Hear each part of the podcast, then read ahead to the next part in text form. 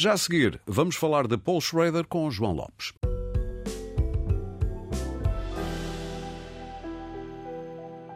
João, bem-vindo ao Destacável. Hoje para falarmos de Paul Schrader, que está de volta com o Mestre Jardineiro. Exatamente, Aurélio. Bom dia. Muito bom dia. Uh, antes de falarmos do filme, vale a pena lembrar o percurso deste homem, que é, como dizia uh, aquele velho anúncio, é uma fama que vem de longe. Ele também tem um percurso que vem de longe. Uh, uhum. E vale a pena lembrar o percurso dele como argumentista, nomeadamente para Scorsese.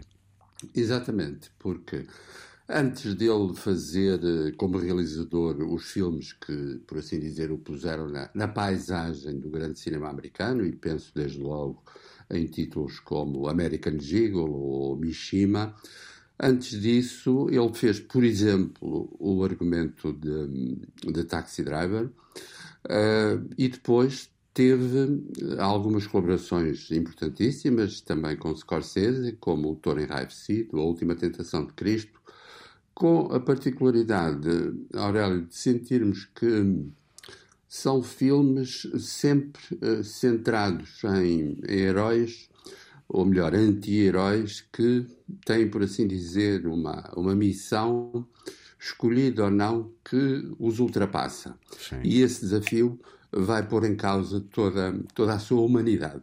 O João estava a dizer isso e eu estava-me a lembrar que até os mais recentes filmes de Paul Schrader também têm no centro personagens com passados sombrios, personagens com poços profundos.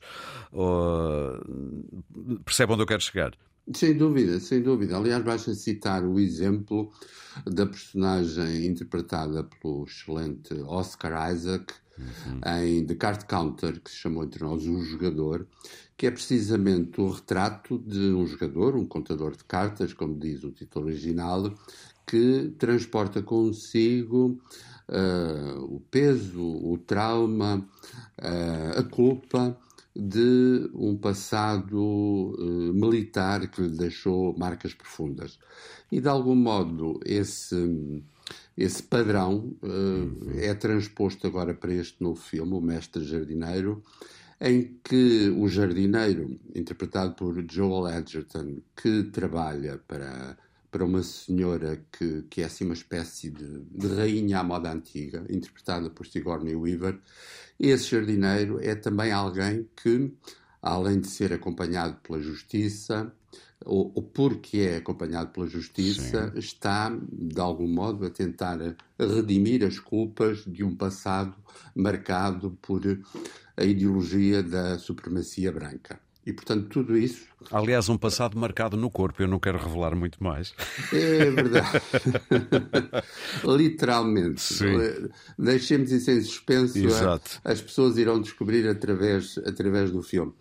E o que é extraordinário, do meu ponto de vista, no trabalho de Schrader é que ele uh, coloca em cena uh, uma, uma demanda, de facto, de alguém que não pode, de modo algum, apagar esse passado, mas que se quer definir no presente e para o futuro de uma maneira radicalmente diferente. E isso, uhum. escusado será dizer, é uma odisseia moral que, no fundo, uh, e retomando as referências que já fizemos, uh, retoma uh, e, num certo sentido, recria uma linha temática essencial do, do universo de Paul Schrader. Muito bem. Eh, João, eh, hoje eh, dou a Benessa este espaço de mais uns minutinhos e, portanto, porque também há aqui curiosidades que tenho e acho que muita gente que cresceu com atores como a Sigourney Weaver também terão. Uh, finalmente, o talento de Sigourney Weaver vê um filme à sua altura ou estou a exagerar nisto? Não, não é exagero. Ela, se calhar, se calhar ou seguramente, foi, uh, tem sido uma atriz uh, marcada por, uh, por um problema que aqui há uns anos alguém como Meryl Streep referiu e chamou a atenção para esse, para esse paradoxo, para não dizer para essa calúnia que é ou era o facto de algumas atrizes, quando chegavam a uma determinada idade, digamos Sim. 50, 60 anos, já ninguém as procurar e, sobretudo, uh, já não se escreverem papéis para, para essa idade.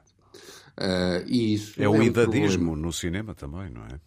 É, exatamente. É, é, qualquer coisa que, que corresponde, do meu ponto de vista, e só posso dizer isto de forma muito subjetiva, corresponde uh, ao pior de uma ideologia de consagração juvenil que um, acaba por, por uh, privilegiar, e muitas vezes de forma completamente manicaísta, estereotipada, acaba por privilegiar as personagens jovens, acaba por favorecer uma ideia simplista uh, do que seja a juventude Sim. e, na prática, uh, pode menosprezar grandes atrizes ou, ou, grandes atores, como é o caso de Sigourney Weaver. Olhe, para dar outro exemplo, uh, que trabalhou precisamente com o Paul Schrader uh, no American Gigolo, lembremos-nos do Richard Gere. É verdade. Exatamente.